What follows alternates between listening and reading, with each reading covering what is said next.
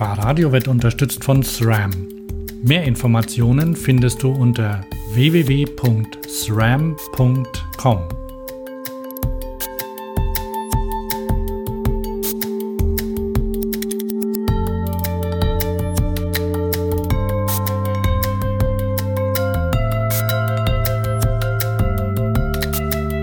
Mein Name ist Klaus Fleischer, ich bin der zuständige Geschäftsleiter für Bosch E-Bike Systems innerhalb der Bosch-Gruppe.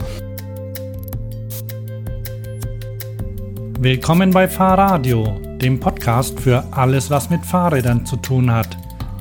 Ich bin Hans und hier ist das zweite Interview von der Eurobike 2014.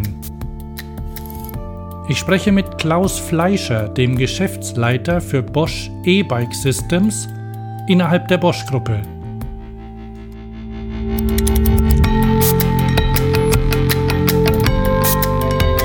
Jahr bin ich mit dem E-Bike zur Eurobike gefahren. Der Motor im Rad war von Bosch und so lag es nahe, mal mit dem Hersteller über meine Erlebnisse und Fragen zu sprechen. Das Interview ist vom 26. August 2014.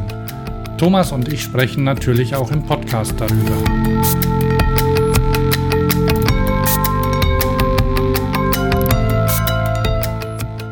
Ich ähm, hatte jetzt in vier Tagen einen kleinen Crashkurs ähm, zum Thema E-Bike und Touren gleichzeitig und ähm, habe festgestellt, dass, ähm, dass es so eine, so eine Bewegung ist, die so zusammenwirkt. Also ähm, es gibt einen Hersteller, der hat einen Claim, der heißt It's You Only Faster.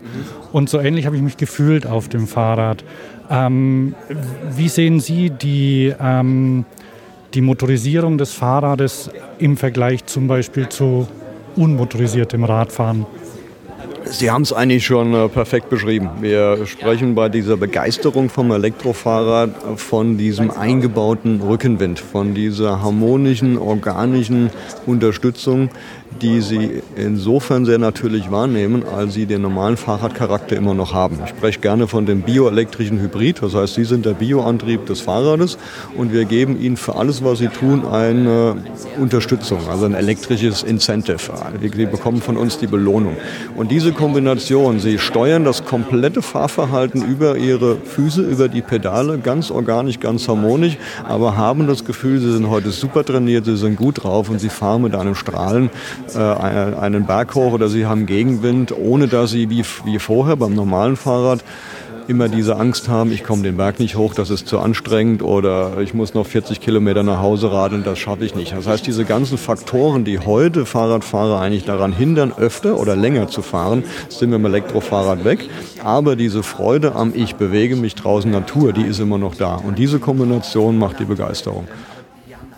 Ja, tatsächlich hatte ich die Freude und ähm, ich hatte auch, ich hatte ein 2015er Modell und ähm, ich hatte nach einer Weile dann festgestellt, dass mir der, das Display Schaltanweisungen gegeben hat. Sowas kannte ich bisher nur vom Auto.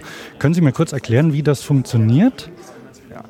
Die äh, Technik entwickelt sich natürlich hier weiter und wir äh, versuchen dem Fahrradfahrer mehr Unterstützungsfunktionen anzubieten, um noch effizienter mit dem Elektrofahrrad unterwegs zu sein. Was wir sehen am Anfang wird, werden die meisten mit einer hohen Unterstützungsstufe fahren. Wir sprechen bei uns von Eco bis Turbo und am Anfang ruft man sehr viel Leistung ab.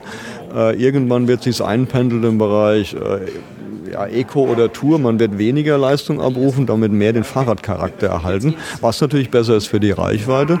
Und diese Schaltanzeige ist eine Indikation, ob Sie in einem elektrisch effizienten Verbrauchsbereich fahren. Das kennen Sie vielleicht von der Verbrauchsanzeige im Auto. Das heißt, wir rechnen mit, wie hoch ist die Stromaufnahme.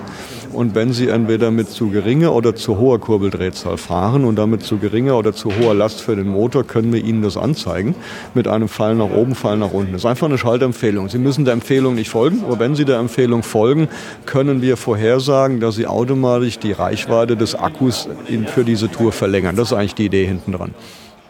Da wäre ich schon beim nächsten Punkt, der Akku. Weil das ist eine, eine Sache, auf den, also da habe ich immer sehr besorgt drauf geguckt. Ich hatte, die ersten zwei Tage hatte ich einen Akku dabei. und habe dann mittags ähm, aufgeladen und am zweiten Tag habe ich ähm, zweimal aufgeladen, glaube ich. Das geht, ähm, wenn man sich einen Ort sucht, wo man, also wo man aufladen kann. Ähm, meine Frage dazu, wie entwickelt sich die Effizienz der Akkus und der Motoren weiter? Und die zweite, gibt es auch größere Akkus, wenn man zum Beispiel längere Touren fahren möchte? Ähm, das Thema äh, Akku und Verbrauch wird sich weiterentwickeln. Wir können heute schon sagen, dass wir sehr effiziente, verbrauchsarme Systeme haben. Wenn wir so einen Wettbewerbsvergleich schauen, da gab es einen interessanten Bericht auch in der Schweiz, äh, die nochmal rausgemessen äh, haben, wie der spezifische Verbrauch Wattstunde pro Kilometer ist. Da liegen unsere Systeme vorne. Insofern kommen sie auch mit einem vergleichsweise mittler ausgestatteten Akku mit 400 Wattstunden in, im Schnitt zwischen 60 und 80 Kilometer immer. Das können wir eigentlich sagen. Garantieren können wir es nicht, weil es natürlich von Ihren Fahrleistungsbedingungen ab, abhängt. Wenn Sie immer im höchsten Unterstützung fahren und immer 200 Prozent Leistung abfragen, wenn Sie viel am Berg fahren, dann ist natürlich die Reichweite geringer. Wenn Sie moderat fahren und ebene Strecke mit wenig Unterstützung, kommen Sie auch über 100 Kilometer. Wir haben bei uns äh, am Stand auch einen sogenannten Akku-Guide, wo wir das nochmal genau beschreiben, können Sie auch im Internet abrufen, weil die Sensibilität des Elektrofahrrades auf Reichweite ist wesentlich größer als beim Auto. So was Sie beim Auto mit dem Gasfuß für den Verbrauch Liter pro 100 Kilometer beeinflussen können, können Sie beim Fahrrad viel mehr beeinflussen. Die Streubreite ist abhängig von, von Ihrem Einsatzgebiet. Jetzt zwei Antworten auf Ihre Frage. Einmal größere Akkus, ja, wird es geben. Äh, aber gleichzeitig äh, arbeitet die Industrie auch an der Energiedichte pro, pro Akku.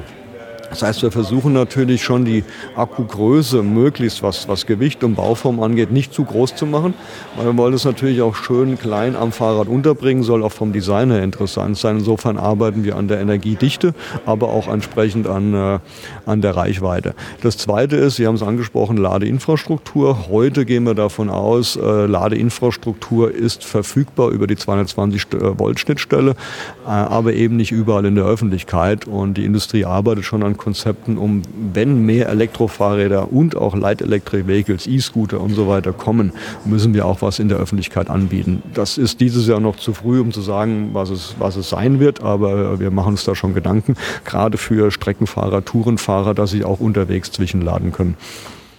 Was ich dann gemacht habe, war, ich habe auf meine Navigation geguckt, die ich im, im iPhone habe und habe geguckt, wo ein Berg kommt und dann habe ich mir Strom gespart, Akku gespart bis dahin und dann quasi dort hochgeschaltet. Ähm, das bringt mich zu dem Integrationspunkt, den Sie vorhin angesprochen haben. Ähm, wie kann, äh, was kann ich alles integrieren? Welche, ähm, welche Gesundheitsleistungen, welche kann ich meine, meine Kraft, die ich mit den Beinen messe, eingeben zum Beispiel? Und wie kann ich das mit Ihren Produkten einbauen? Also die Erfahrungskurve, die Sie gemacht haben, machen eigentlich alle Fahrradfahrer, die zum ersten Mal jetzt auf einer Tour mit Elektrofahrrad sind. Man muss sich erstmal mit dem Produkt vertraut machen und auch mit den Anzeigen vertraut machen. Man wird mit seinen Fahrgewohnheiten irgendwann genau wissen, wie lange ist die Akkureichweite und wie gehe ich jetzt mit den Unterstützungsstufen um und wann rufe ich viel ab und wann wenig. Das ähm, automatisch äh, wird man da erfahrener und kann das dann auch entsprechend einsetzen. Gleichzeitig entwickelt sich die Technologie weiter, dadurch, dass wir so viele Informationen über das Fahrrad haben, äh, die Fahrleistungszustände, die Kraft auf dem Pedal, die Kurbeldrehzahl, äh, die Stromaufnahme, dann ihren Puls, den wir einlesen können. Daraus kann man natürlich sehr viel ableiten und das kombiniert nun mit dem Höhenprofil von entsprechendem Kartenmaterial. Und wenn Sie bei unserem Stand vorbeikommen, sich unser Neon anschauen, ist das genau jetzt der Eintritt in diese Welt der Connectivity. Wir haben über, über das Kartenmaterial Bildmaterial und die hinterlegte Navigationsalgorithmen Informationen über das Profil und können zukünftig dann natürlich auch Ihnen äh, Routenvorschläge äh, machen, die entsprechend verbrauchsoptimiert sind und Ihnen auch vorhersagen, wie viel Reichweite haben Sie noch, abhängig davon, wie viel Höhenmeter liegen vor Ihnen.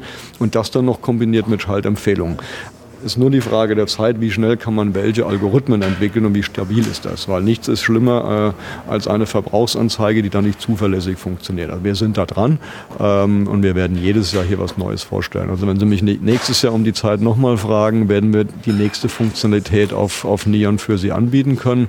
Genau mit diesen äh, Ideen, die Sie gerade angesprochen haben. Jetzt habe ich eine Navigation verwendet, die heißt Komoot. Kennen Sie die? Die kenne ich ja. Und ähm, da gibt es keinen E-Bike-Modus. Da hat man mir dann empfohlen, ich soll Fahrrad und Fitness austrainiert oder sehr gut trainiert einstellen. Und das hat ganz gut funktioniert. Und was mir da ganz an der Navigation gut gefallen hat, war, dass eben, ähm, dass eben schöne Wege auch mir angeboten wurden. Also abseits der Straße. Und ich, ich weiß nicht genau, wo die her waren, wo die herkommen. Ähm, aber das war eine, war eine ganz hilfreiche Funktion und da konnte man auch zum Beispiel interessante Punkte am Rand der, des Weges sehen. Das ist ja das Entscheidende, dass sie für den Fahrradfahrer dann auch geeignete Fahrradnavigation anbieten. Äh, die Basis dafür ist das entsprechende Kartenmaterial, auf das wir bei Neon entsprechend auch gesetzt haben. Das Kartenmaterial, das hochauflösend wirklich auch die kleinsten Waldwege hat und die, die schönen Wege und Sie dann in der Routenwahl zu Hause am Rechner oder auf dem Smartphone oder auch am Gerät dann auswählen können, möchten Sie effizient, schnell oder schön. Das kann man entsprechend auswählen in der Routenplanung und Sie finden jeden kleinsten Trail. Also wenn Sie mit der Karte unterwegs sind, mit unserem Neon und sind im Wald unterwegs, Sie werden überrascht sein, es ist jeder kleinste Weg drin. Das ist toll. Also für die Routenplanung, aber selbst wenn Sie nur im Tracking-Modus, im Tracker-Modus fahren und an einer Kreuzung stehen und Sie sehen dann, wo die Wege ab, abgehen, ähm, ich bin wirklich begeistert davon, weil das ist eine Funktionalität, die Sie heute in Smartphones normalerweise nicht finden. Also die Smartphone-Navigation für Fahrradfahrer führt Sie eigentlich nicht auf diese schönen Wege und auf diese kleinen Wege. Ist natürlich immer abhängig davon, wie viel investieren Sie in Kartenmaterial und den Algorithmus, der entsprechend komplex ist. Letzte Frage. Ich war mit einem schnellen E-Bike unterwegs. Können Sie in den ähm, Vielleicht eine Frage dazu, wie das, äh, können Sie die, die Wege da einschränken, weil da darf man ja nicht überall mitfahren? Äh, für das schnelle S-Pedelec bieten wir Neon heute noch nicht an. Und ähm, da sprechen Sie natürlich einen wichtigen Punkt an. Äh, wie wird das schnelle Pedelec sich zum normalen Pedelec im Markt etablieren? Es ist heute noch eine Anwendung, die im Schnitt maximal 5% äh, vom Pedelec-Absatz ausmacht. Äh, stärker in der Schweiz und in den Niederlanden, schwächer in Deutschland. Und es ist natürlich, äh, das S-Pedelec, Speed Pedelec bringt Einschränkungen mit, natürlich über das Versicherungskennzeichen und damit auch über die Nutzung von Radwegen oder Waldwegen. Das ist auch der Grund, warum wir es noch nicht anbieten. Das müssen wir erst noch mit der, mit der Gesetzeslage klären, wie wir das machen können. Haben wir noch nicht umgesetzt. Wissen Sie, ob es da beim Gesetzgeber Arbeiten gibt, ist da was im Gespräch, weil es ist eine sehr ungünstige Situation, finde ich. Ja. Äh, was heißt eine ungünstige Situation? Das Speed Pedelec fällt nun mal in die, in die Leichtmotorrad- oder Mofa-Moped-Klasse und unterliegt damit äh, den rechtlichen Randbedingungen, äh, die nun mal für diese Klasse gelten. Und das normale Pedelec gilt europaweit als Fahrrad. das ist doch gut so. Es ist ein Fahrrad und damit gleichbedeutend mit allen mal, Auflagen, äh, die ein Fahrrad hat und damit auch mit der entsprechenden Wegenutzung. Und das Speed Pedelec ist nun mal eine andere Kategorie. Ähm, das ist ja eine bewusste Kaufentscheidung. Wenn ich mir ein Speed Pedelec zulege, lege ich es mir in der Regel zu, weil ich schneller unterwegs sein möchte. Dafür muss ich aber gewisse Einschränkungen aufnehmen, weil mehr Geschwindigkeit heißt auch, ich muss Sicherheitsaspekte für mich, aber auch für andere Verkehrsteilnehmer wahrnehmen. Insofern sehe ich da jetzt keine Benachteiligung, ist nur eine Einordnung in eine andere Kategorie. Das ist meine bewusste Entscheidung, ob ich das Produkt kaufe. Okay, dann bedanke ich mich. Sehr gerne.